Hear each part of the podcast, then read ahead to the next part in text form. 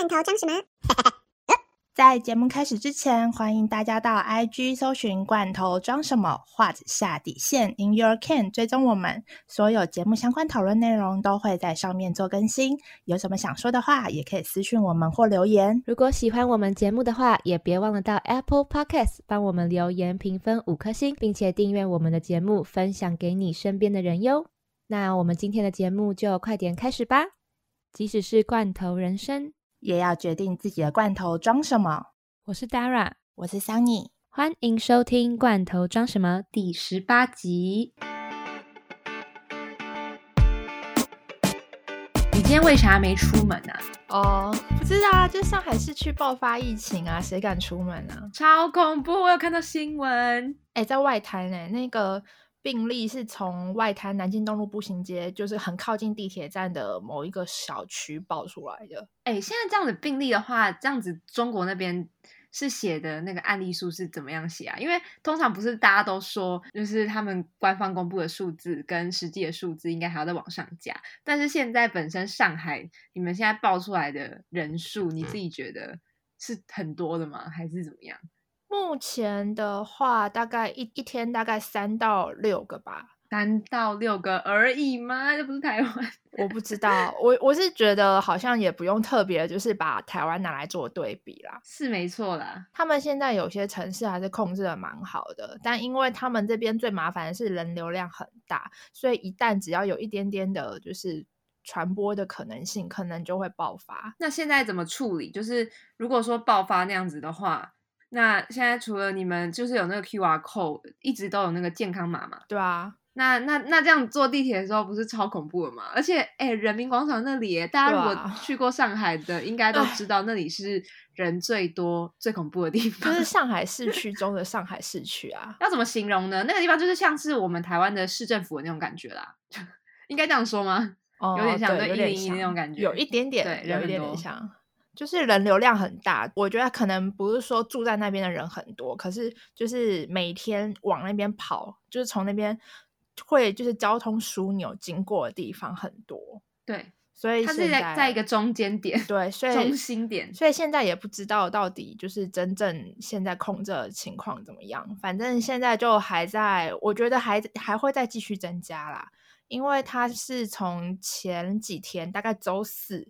上周三还上周四开始哦，周三晚上，所以是先从石家庄爆出来之后，才慢慢其他城市也慢慢有一点类似沦陷的感觉吗？嗯，我觉得这个状况可能不太能跟石家庄那边比，因为石家庄他们那边是农村爆发，那他们农村爆发的话，因为他们农村比较多那种。独门独户，可是因为他们平常的邻居关系可能是会常常走亲戚，就是会常常去别人家拜访，然后而且他们可能的卫生跟防范意识没有城市那么高，所以他们一爆发真的就接连爆发，然后接下来他们就往往慢慢往东北跟北京嘛，然后北京就比较随，北京就是因为离东北也近，离河北也近，所以北京就先中。然后现在上海这个还没追到源头，所以我也不知道，反正是说本土病例啦，所以也不知道到底是怎么感染到的那个源头。现在就是能防就防吧，然后大家现在不太敢出门，没必要就躲在家里了。但是餐厅那些应该都还是正常的有营运吧？有有有有，就是你还是生活就跟台湾一样啊，该做的你该上班还是得上班，你要出去吃饭也还是照样出去，只是大家会就是选择避免那些有爆发。就是疫情的地方，比如说像黄浦区，就是这就这两天，我看黄浦区最近的有人去那边拍逛街拍的照片，就觉得嗯，怎么好像不是我认识的南京东路步行街？对啊，那你有看到台湾的新闻吗？台湾最近也有本土在桃园那边，有有我有看到，就呃对，大家都自求多福。对对对，就是这个年真的，因为大家因为快过年了嘛，真的。这今年的过年真的很难呐，因为我韩国朋友最近呃昨天回回韩国了，然后他也是为什么要这么赶的原因，有一部分也是因为要先隔离两个礼拜，然后之后韩国也是要过年。他们的现在韩国目前的禁令是说禁止五个人以上的群聚嘛，只是只是只是那是外面餐厅啦。那如果说是在家里的话，我也不太确定。然后中国我有看到不是有新闻报道说。什么呃，这次因为疫情的关系，希望大家不要返乡。对对对，他们现在所有的城市或是任何省都在宣导说不要返乡。对，没必要。他们没有那么的决断，因为毕竟你也不能拦说不不给你回家，因为这个很不很不符合他们的节庆习俗。但你也知道他们春运这么恐怖，怎么办呢？好像听说今年很多人不回家，因为现在不是农村爆发的比较严重嘛，所以很多就是他们的他们讲村里或县里，然后会有那个禁令跟就是调查说，哎，你们家有人在城市工作吗？让他们都别回来了，回来的话也是可以，但就不能出出家门，他们要进行所谓的网格化管理。好吧，今年真的是所有。每一个过年以来最特别一次也没有啊，去年不是也蛮惨的吗？哦，对啊，去年也是，但去年是已经开始过年之后，所以才开始发生嘛。然后这次是。已经过了一年了，然后 anyway，我们今天的闲聊其实蛮多想要说的诶，所以我们要继续闲聊，就继续闲聊没差，因为我们今天的主题就是中国 Part Two，所以我们可以聊各种中国的相关的事情。那你来聊一下你前几天传给我的中国娱乐圈的大震荡事情，因为你真的真的传给我太多了，然后完全不想看。上你来跟大家分享一下，那天晚上真的很夸张，我觉得应该大部分。应该在台湾也爆蛮大，就关关于就是某某女星代孕的事情，然后代孕还弃养，这一定会被比战的，很严重。对，可是我觉得中国这边的舆论让我觉得很奇怪的点是，他们针对的是她代孕这件事情，他们就是讲说代孕不合法，代孕不合法，你身为中国人怎么可以去做不合法的事情，做代孕这种事情？然后他们又开始占。女生的子宫啊，什么什么的，啊，这那我可以问一下，为什么她要代孕吗？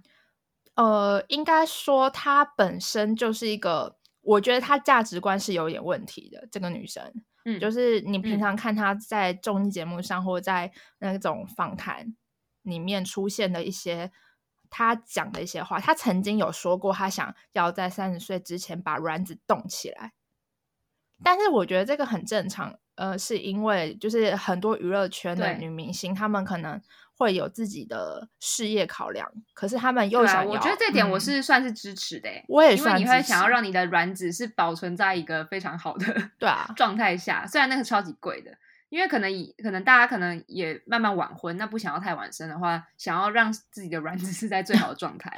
对，就是这一点，我觉得就是可能相对而言，就是台湾的女生。比较开放，会对这一点比较开放，所以我们关注的点就不太会是她代孕合不合法，而是她代孕但是还弃养，弃养这件事情才是重点中的重点。这有点像价值观不一样的，我觉得对他们来说，弃养这件这点应该也是很重要，但是他们却是先把前面那个点就是拿出来讲。就是我这边的舆论，我觉得可能跟我自己的想法不太一样，就是他们就是一直在讲说郑爽这样就是不合法，就是要罚他，把他抓起来。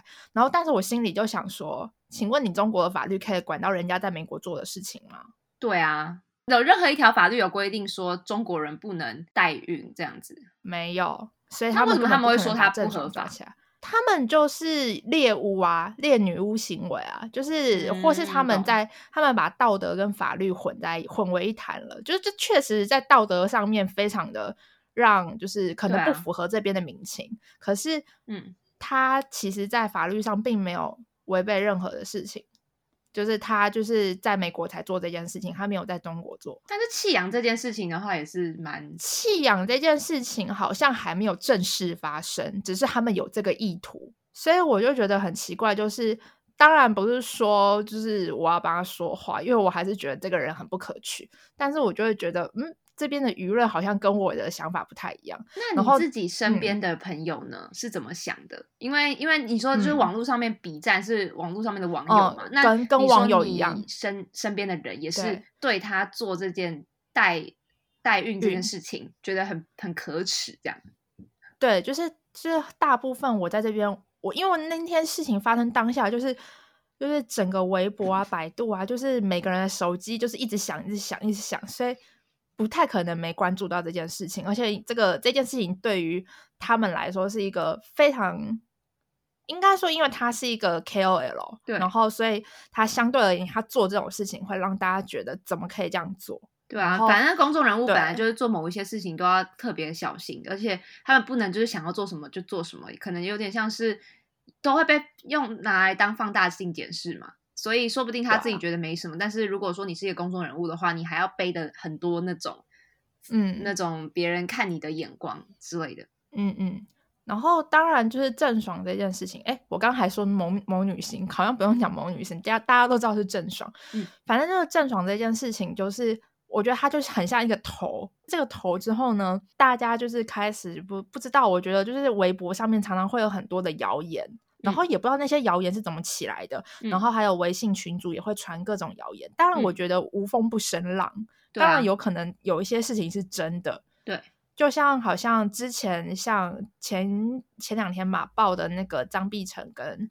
华晨宇生就是未婚生子这件事情，嗯，好像其实去年就有人在面讲这个八卦，但是大大家都不相信，然后直到他们这一次就是趁着郑爽这件事情出来承认，我觉得他们是因为前面郑爽的事情已经让大家的那个底线降到非常低了，你在这个时候出来承认，人家相对会拿来做一个比对。就会觉得说啊，至少你有负责任，至少你有养小孩。可是他们未婚生子啊，老实说，这个也不太符合这边的民情才对。就会有像蹭热度，然后有种对啊，自己我觉得自爆自爆总比被爆料好。嗯，但是我觉得这都是一个舆论的操作，哎，对我觉得每一个国家都会有演艺圈的那种操作，就是不管说你是不雅的事情啊，或者是譬如说谁交往的那种事情。我觉得他们都会在在某一个就是已经规划好的时间内，就是爆出来，然后或者是那些狗仔可能也会找一个非常好的时机，然后把一些丑闻爆出来。韩国不是也有吗？一月一号的情侣们。对呀，虽然我蛮开心的，就是 我希望我希望都不要很高调。如果那么很高调的话，就是玄彬跟那个孙艺珍，如果就是也是跟那个宋慧乔跟宋仲基一样那么高调的话，我觉得这会见光死。所以 我希望大家都很低调。对啊，我也喜欢大家低调一点。对啊。哦，好，然后。我们就那我们就直接这样子切入我们主题吧，因为正好在讲娱乐圈跟新闻媒体的事情。那我们第一个就来聊聊，其实我们上一次好像有提到，就是关于节目审查的部分，但因为上次可能想聊的内容太多，我们就大概带过。对我们这是第二集，因为第一集的反应好像还不错，大家好像都蛮喜欢听我们自己就是对在中国的一些。生活的一些看法，虽然我已经离开中国很久了，但是我我很常跟就是桑尼在讨论一些事情，而且他还是住在上海，所以他可以就是给大家一些深刻的一些 想法跟经验嘛。对，第一个我觉得要来讲的应该是我贴给你那个吧，就是我。去年年底圣诞节的时候，嗯，我觉得大家不知道，嗯，大家不知道有没有看过，就是《明星大侦探》。我本人是这个节目的忠实粉丝，虽然说我现在要讲他的坏话，但是我还是很很支持他。希望有人 明侦粉也可以加入我，跟我讲 一下。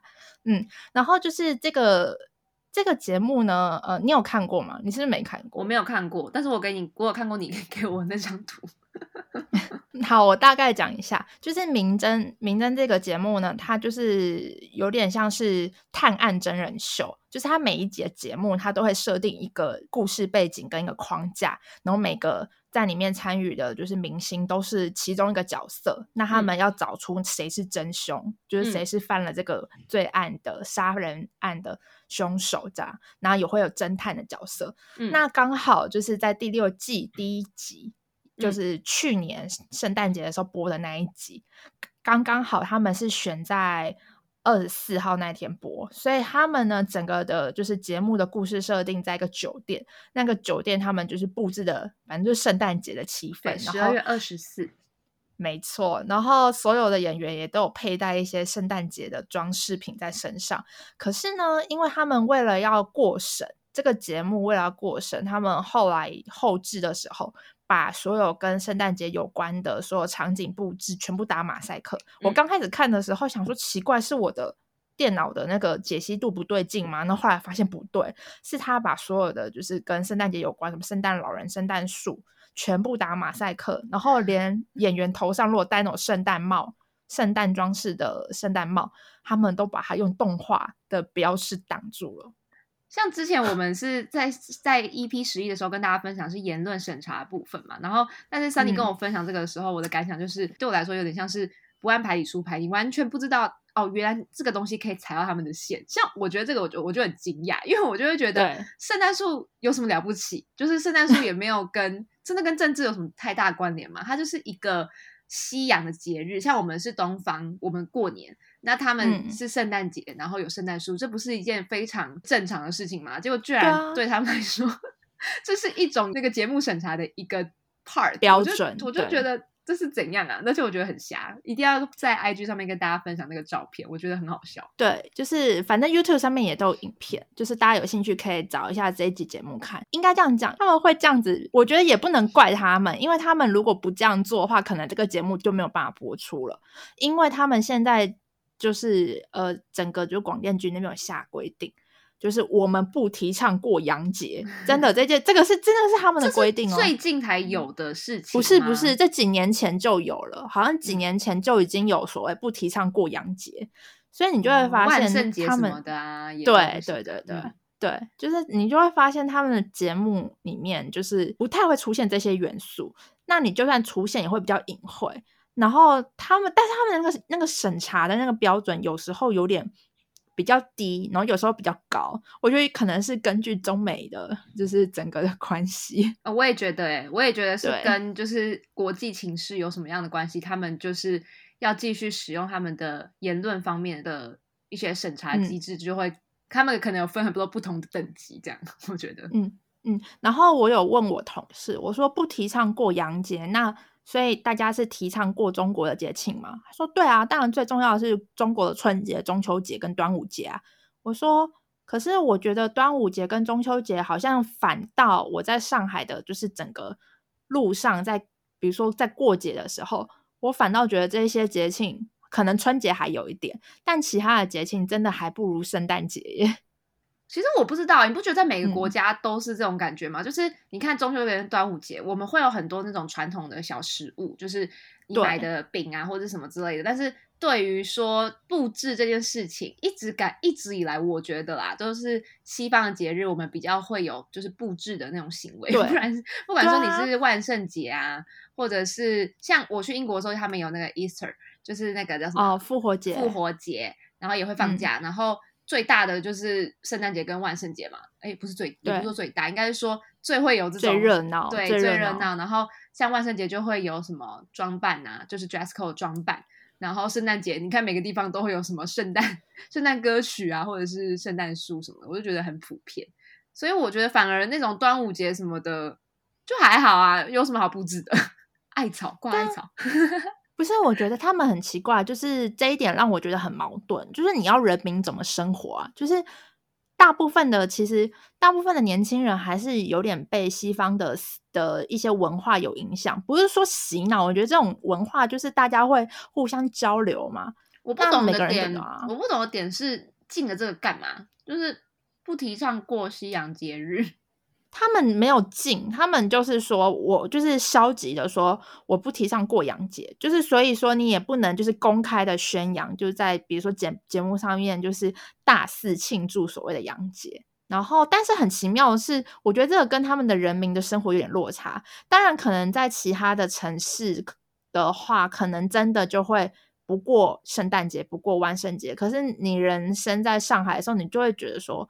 电视上呈现的生活跟你自己本身原本所处的生活是两个世界，但是我觉得最主要也是因为人民有没有那种意识，诶像你看你会觉得说是两个世界，但他们说不定不觉得那是两个世界，对他们觉得很正常。对我有问过，我有因为这件事情跑去问过我同事，我说，可是你们不觉得很奇怪吗？就是明明大街小巷大家都在过圣诞节啊，可是结果上了节目之后，就是还要把圣诞节的元素就是打就是马赛克掉，这样子有什么意义？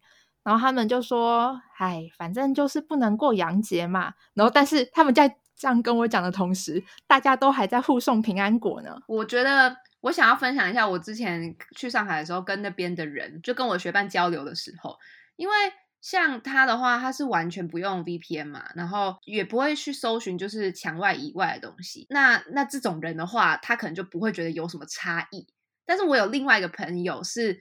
他是有来台湾交换过，所以他知道两岸的差异，跟他知道台湾好在哪里。只是你去问他说，那你不会觉得说在生活方面就是很矛盾嘛？就是你是党员，但是同时就是你来看过台湾的世界之后，你也很向往那种自由那种感觉，也觉得很喜欢台湾人的那种想法。但是回到体制内生活工作，这个又是另外一件事情，对啊，他们都会觉得说，那就这样吧。虽然外面的世界就是很诱人，但是你总之就是家人啊，还是工作啊什么的，跟你建立出来的这些，像譬如说党员啊什么的，对我觉得这真的很不一样。嗯，我觉得应该这样讲，就是他们这边有分两种人，一种是知道了，但是他们也觉得那是你们的，那我我我我觉得我们的也很好，对我就想过我们的。然后一种是知道了，然后。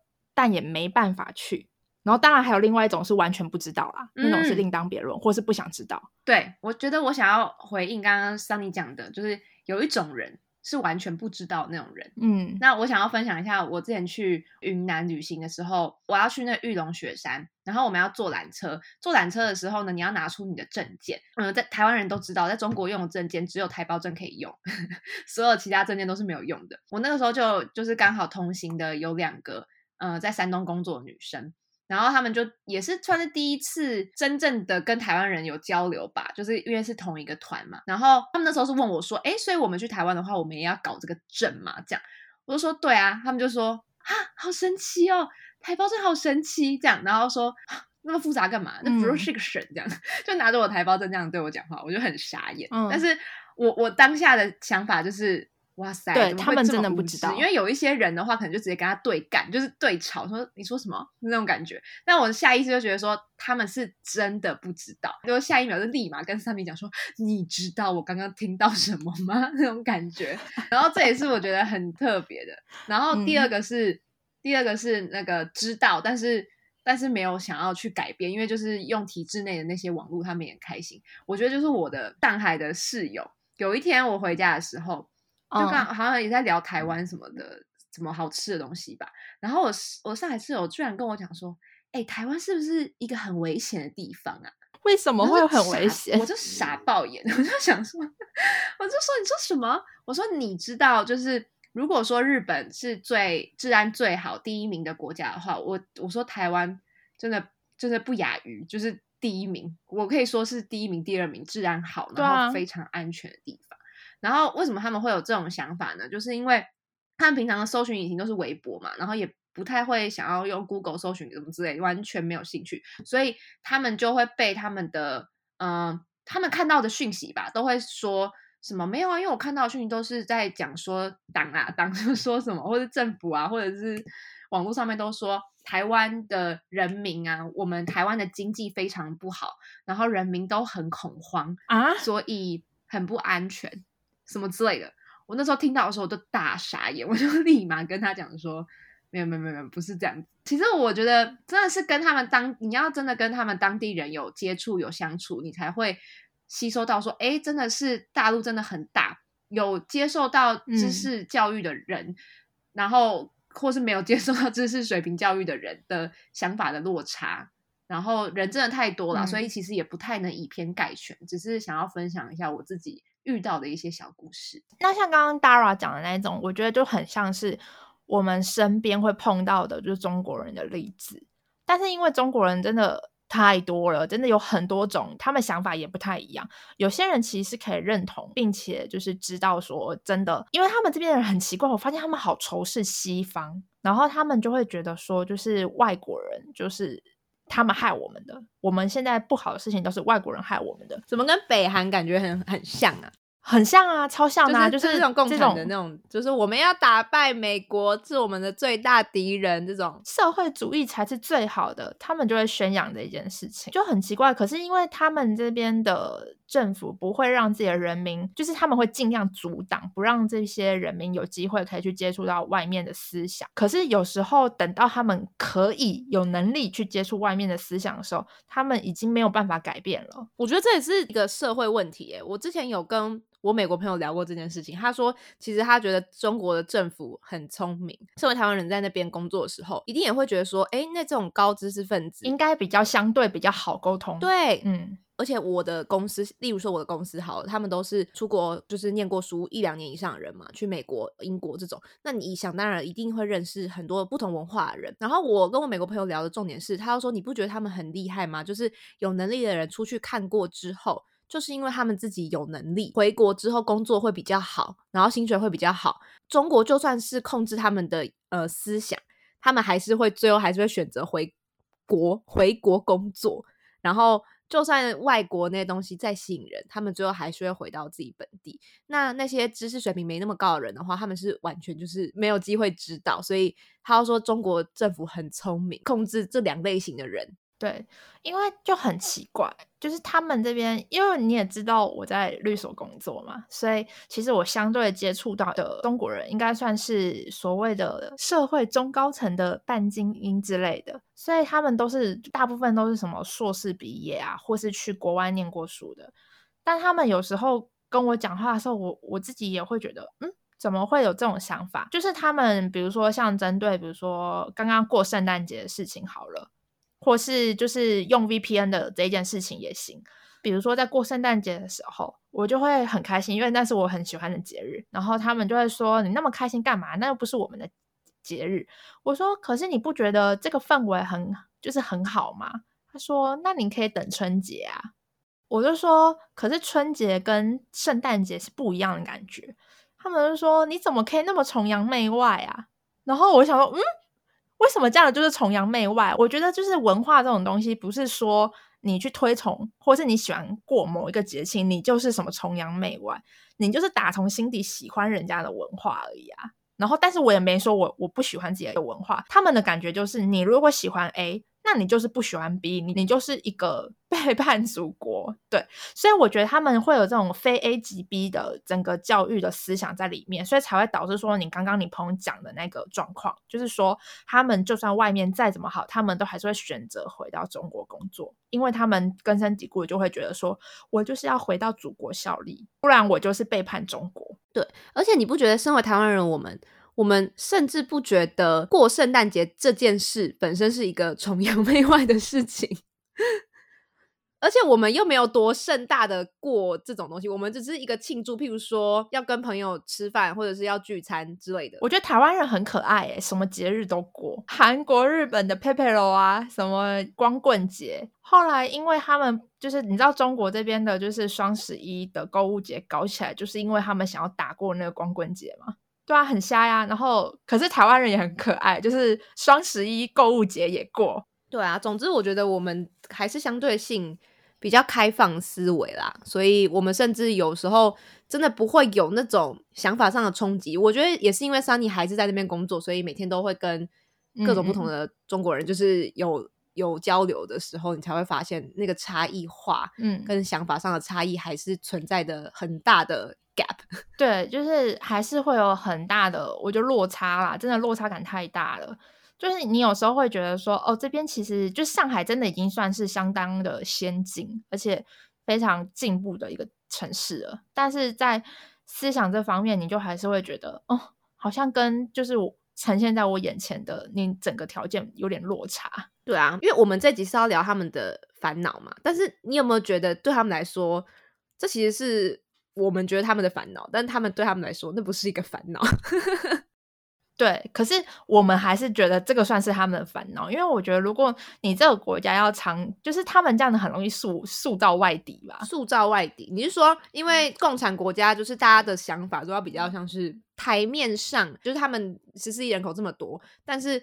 他们台面下可以有自己的想法，但是台面上他们要表现出来的东西还是要比较一致。对，所以我觉得这也算是隐性的，可能这边的人可能多多少少可能不会在外表现出来，但是我相信还是有很多，就是其实是把它当做是知道这算是他们国家的整个缺点，但是他们在外是不可以表现出来的。哎，我可以，那我可以插个话吗？我觉得党员这种事情也是，哎，对啊。你不觉得党员这种事情也是吗？就是你看，像我刚刚讲的，我的那个朋友，他有来过台湾，但是他也是辛辛苦苦的取得党员的资格，对啊。但是你说他真的真的很想要入党吗？还不是也是最主要也是因为那些工作福利差别很大，跟找工作比较好找。他们有入党跟没入党真的差蛮多的，就是福利哎差超多福利方面。真的啊！而且我那时候听到最吓就是我那个学伴跟我的室友都是党员，然后他们都说：“你知道党员多难得到吗？”我说：“哈，我以为申请就可以。”。他说：“没有。”他说：“他们大学四年以来，他是努力到大三。”一二三年级，你第一个你的成绩还是要到达一定的标准。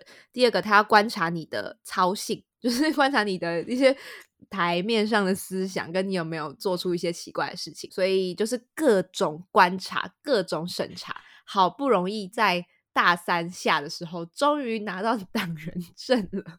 然后大四出出就是毕业之后就可以直接去呃找工作。然后我的 我还印象深刻，我的那个。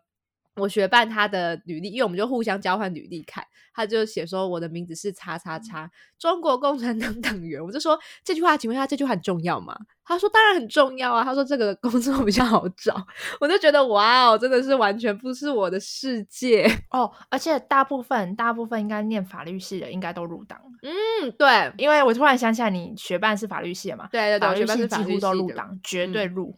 当然呢。哎，而且你有看过他们那个入党申请书吗？我那个入党申请书是因为我跟我们律师，他们之前好像也是，就是有人的妹妹要入党，然后跟他要模板，我就看到他他在整理那个模板给他那个朋友的妹妹，我就瞄了一眼，我就说所谓的模板是你只要把里面的几个字改掉就好了吗？他说对啊，是哦，所以不是像我刚刚讲的，不是说我那两个朋友都是在大学的时候被观察了整整三年才真的可以入党，那你们这种入党的是怎么样？不是我们这种，他们那种，不要把我跟他们混为一谈。哦，sorry，他们那种，就是他们那种话，就是好像入党申请书只是走一个形式，基本上只要你符合条件，然后你入党申请书投过去，他们就可以让你过。但重点就是你那个符合条件很难，有几个符合条件呐？就是他们需要的技能或者 qualification 是什么？嗯，详细的我没问过，但我知道就是如果假设你成绩好，三好学生的话，一定是比较容易拿到。然后再来就是研究生比本科生容易拿到，然后还有一种是你的爸妈是党员的话。也可以加分。好，那我们啊，我们下个换换个话题啊，我们聊个跟稍微跟社会层面有关的，就是所谓的社会世代相关的一些议题吧。那我们先从年轻人，哎，我觉得年轻人大家都一样吧，就是现在最严重的就是九九六文化。啊对我来跟大家解释一下什么是九九六，就是早上九点上班，晚上九点下班。一周六天，我觉得好恐怖。就我觉得最近不知道有没有在关注中国的一些议题，或者是中国的一些新闻，就是最近拼多多的事件。其实拼多多这个事件，它已经不是第一次了。他们之前就好像就已经有类似那种，比如说员工身体不适啊，送上救护车啊，这种事情已经不是第一次了。其实前几年富士康那个自杀也是，也是一样的状况。就是我觉得在中国这边的年轻人特别辛苦，就是他们。虽然说名义上说自己是社会主义国家，但是我觉得他们在这一方面把资本主义贯彻的非常彻底。耶，拼多多的事件的话，就是呃，其实如果大家想要了解它整个事情的脉络的话，我们推荐直接可以去听一下重磅广播在前两个礼拜有推出，在讲拼多多二十三岁员工加班猝死这个事件。它其实简单来讲就是拼多多，它是。算是继阿里巴巴，还有什么天猫啊、什么京东以以来，算是第三大电商平台吧。就是它主打的就是团购。那团购的话，所以他们下面就会有很多的业务，就是业务支线。那就是拼多多的有一个在新疆驻守的一个员工，二才二十三岁哦，一九九八年，超级小。他在去年年底的时候，在加班的时候就猝死了。然后，因为猝死之后呢，算是官方账号吧，在他们有所谓的知乎平台，知乎平台上面一些知名企业会在上面回答问题。那他们说是他们的外包员工用了他们的官方账号回复了一个非常让人难以想象，怎么会有一个官方账号这样子回复人家？就是有人就问说：“请问你们怎么看待拼多多员工加班猝死的事件？”然后他这个官恩官方账号就回说：“你们看看底层的人民，哪一个不是用命换钱？”就是这句话，就是非常的资本主义啊。我觉得整件事情听到最大的重点就是这句话。他说：“这是一个用命拼的时代，你可以选择安逸的日子，但你就要选择安逸带来后果。”意思就是说，他们觉得他这种加班文化是他努力的一种象征。那你也可以不努力呀，你不努力的话，你就不要用这样子工作。但是对我们来说，就是 这个已经不是努不努力的问题了，这个已经是超时工作的问题了。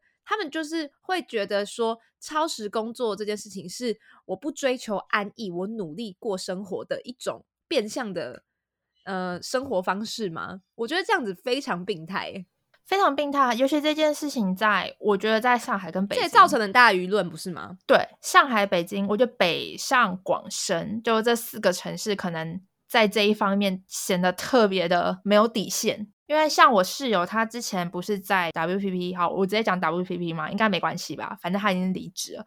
他说他们 WPP 那一栋啊，就是每到晚上一点，都还是整栋楼都灯火通明。然后他因为他很常加班，然后他下班打车的回家的时候，那个打车的师傅就跟他聊天，就跟他讲说。哎，小姑娘，你们这栋楼是做什么的？每次只要一到晚上十二点过后，我们的打车师傅群就会说，只要来你们这栋楼就可以接到单。哎，但是说真的，你不觉得其实我自己的想法啦？我觉得中国是格外的严重，但其实，在亚洲这种加班的文化，因为像台积电是不是也是啊？都是啊，也是对啊，其实都是嘛。然后像韩国跟日本，他们的这种加班文化，他们甚至。好，就以韩国来讲，或者日本来讲好了，他们就算不用加班，但是之后那种应酬，其实对我来说，那个也算是一种加班啊。对啊，对啊，对啊。所以我觉得这其实都是亚洲社会一种很病态的状况。但是我觉得某方面来讲，在中国确实，我不知道，也是一种变相的。更严重的那种感觉，因为他们很讲求他们狼性啊，他们就觉得你就是要努力，你努力就可以翻身。